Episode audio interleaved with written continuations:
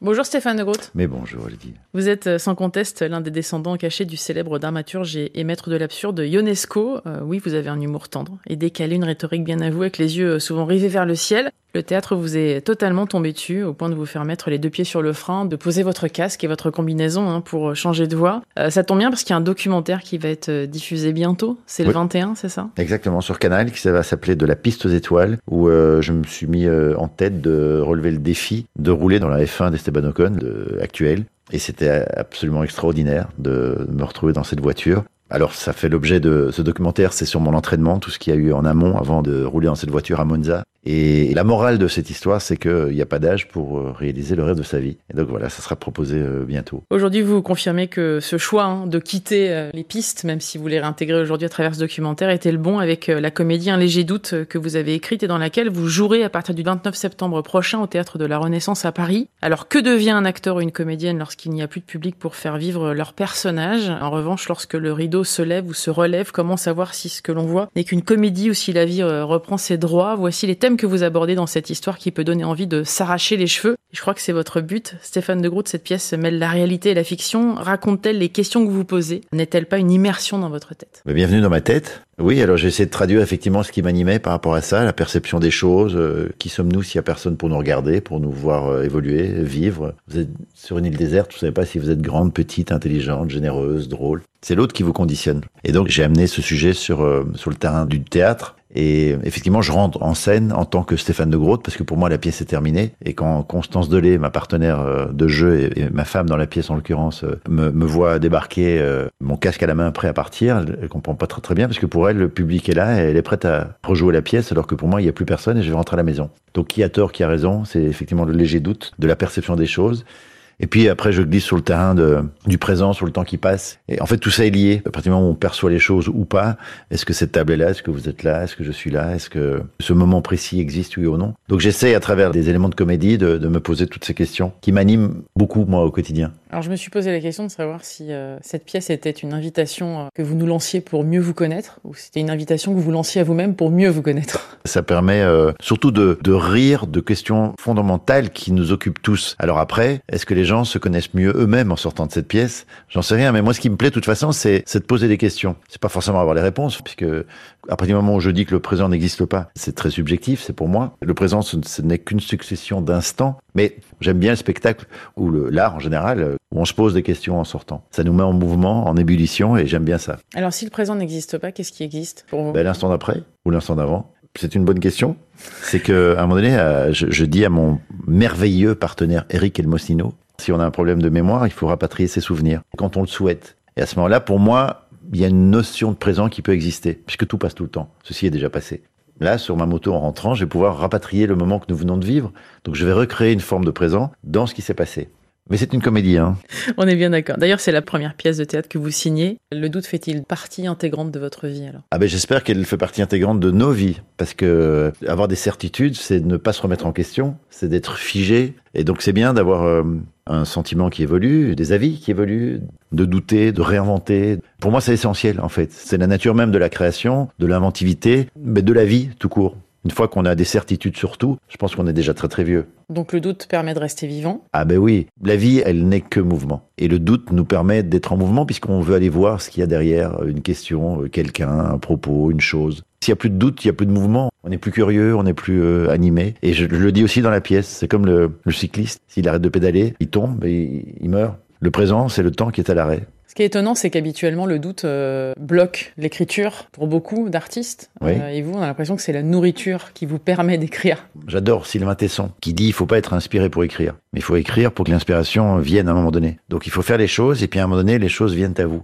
Je voudrais savoir euh, si vous avez su très très vite que vous étiez différent des autres, parce que vous êtes différent des autres. Est-ce que vous avez toujours été différent même enfant? Alors, je pense qu'on est effectivement tous différents, mais c'est d'assumer cette différence. C'est de pas euh, se dire j'ai envie d'être comme les autres. Alors c'est une tendance que nous avons, ça nous rassure. Comme tous les enfants, on a envie de ressembler aux autres. Et après, je me suis dit mais au fond non, je veux cultiver ma différence parce que ça ne servira à rien de, ressembler aux autres parce que je suis pas à l'aise dans la manière de penser de mon voisin ou de mon copain ou de. Et donc à un moment donné, il faut s'affranchir de l'autre, du regard de l'autre et d'être soi-même. Mais on peut se prendre le mur en étant comme ça. On peut se tromper. On doute beaucoup. Mais à l'arrivée, on comprend que c'est ça notre force. C'est d'être différent. Et on le voit dans les peintres, dans les auteurs, dans n'importe quel univers artistique. C'est ça qui nous élève. Et en fait, c'est fondamental d'être différent. Cette pièce de théâtre, pour le coup, c'est vraiment vous. Vous êtes sur scène, vous l'incarnez, mais surtout vous l'écrivez, vous, habitez cette pièce. Enfant, vous étiez dyslexique, vous avez eu vraiment une scolarité compliquée. C'est quand même une belle victoire sur la vie, ça, d'être aujourd'hui l'auteur d'une pièce de théâtre. Je m'émerveille de ça tous les jours. Quand j'ai fait mon premier livre, ma mère qui attendait un diplôme euh, de l'étudiant que j'étais, enfin de l'étudiant que je n'étais pas d'ailleurs,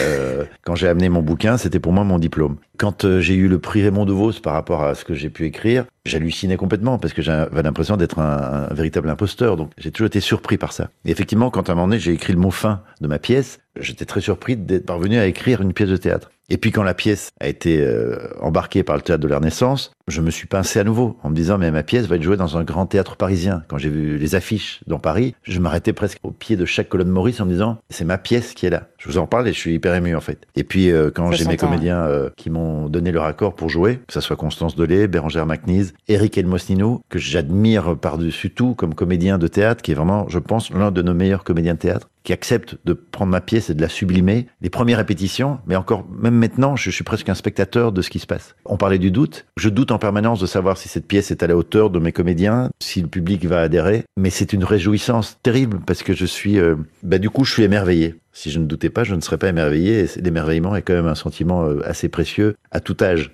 même à mon grand âge. Je disais euh, tout à l'heure que vous aviez toujours euh, les yeux rivés vers le ciel, que vous visiez limite la lune pour minimum tomber dans les étoiles. C'est un peu ça aussi votre façon d'être ou pas? Déjà de regarder en, l'air, c'est mieux que de regarder par terre, parce que de toute façon on va finir par terre ou au fond là-dedans, donc autant en profiter et c'est vrai que la notion de décoller, ouais, la Lune, c'est l'inaccessible étoile, c'est la quête, peu importe l'endroit où, on va, c'est d'aller quelque part. Cette parole de Brel, les paroles de Brel, pour moi, Brel est un formidable philosophe qui a changé ma vision des choses. Tendre vers l'échec. Moi, ça me plaît de me dire que je peux me tromper, que je vais me tromper, que j'ai envie de me tromper. Quand on s'autorise à se tromper, les choses après deviennent beaucoup plus faciles. Donc vous avez les pieds sur terre, ça c'est sûr. Et pourtant, c'est votre imagination qui semble vous avoir sauvé. Oui. Mais Et l'écriture aussi. Je crois que ça sauve tout le monde, l'imagination. Parce qu'on se libère de quelque chose. On s'autorise à penser euh, des choses auxquelles euh, votre éducation, euh, votre environnement social, enfin tout ce qu'on peut imaginer comme barrière, vous empêche de penser. Et en fait, c'est reprendre possession de soi, l'imaginaire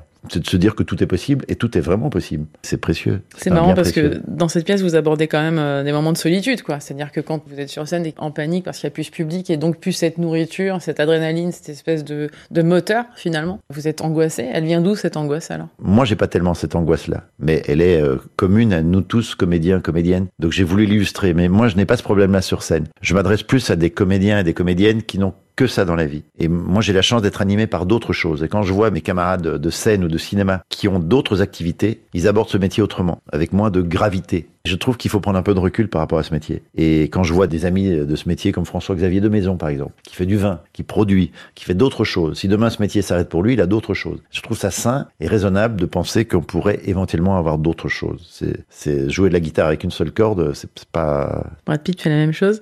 Vous semblez ne jamais être rassasié. Non, j'ai toujours faim.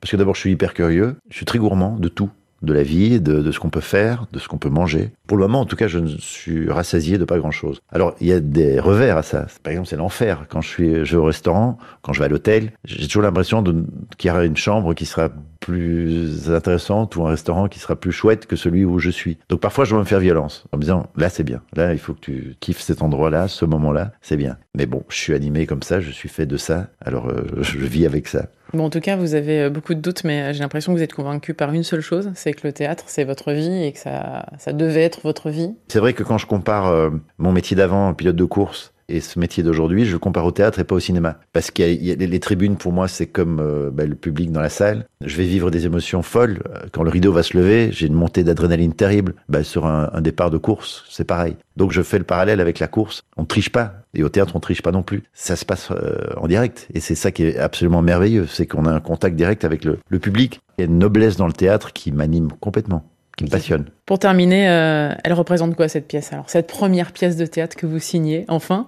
Moi, ce qui m'importe le plus dans cette pièce, c'est que les comédiens qui ont accepté de la jouer soient en phase avec le texte. Il se trouve que comme je suis là et que je joue avec eux, dès que j'entends la musique que mon texte n'est pas adapté et que mes comédiens veulent adapter certaines choses, je n'ai aucun problème à le changer. J'ai le souci de l'autre avec cette pièce. On a des métiers qui sont très égocentrés et le fait d'écrire pour les autres, c'est très gratifiant et ça fait un bien fou, ouais, d'avoir dessiné des costumes et des personnages pour d'autres que soi. Merci beaucoup Stéphane de Groot d'être passé dans le monde d'Elodie sur France Info. Ça s'appelle Un léger doute. Euh, vous serez donc sur scène dans cette comédie au théâtre de la Renaissance à Paris à partir du 29 septembre prochain. Merci beaucoup. Merci à vous.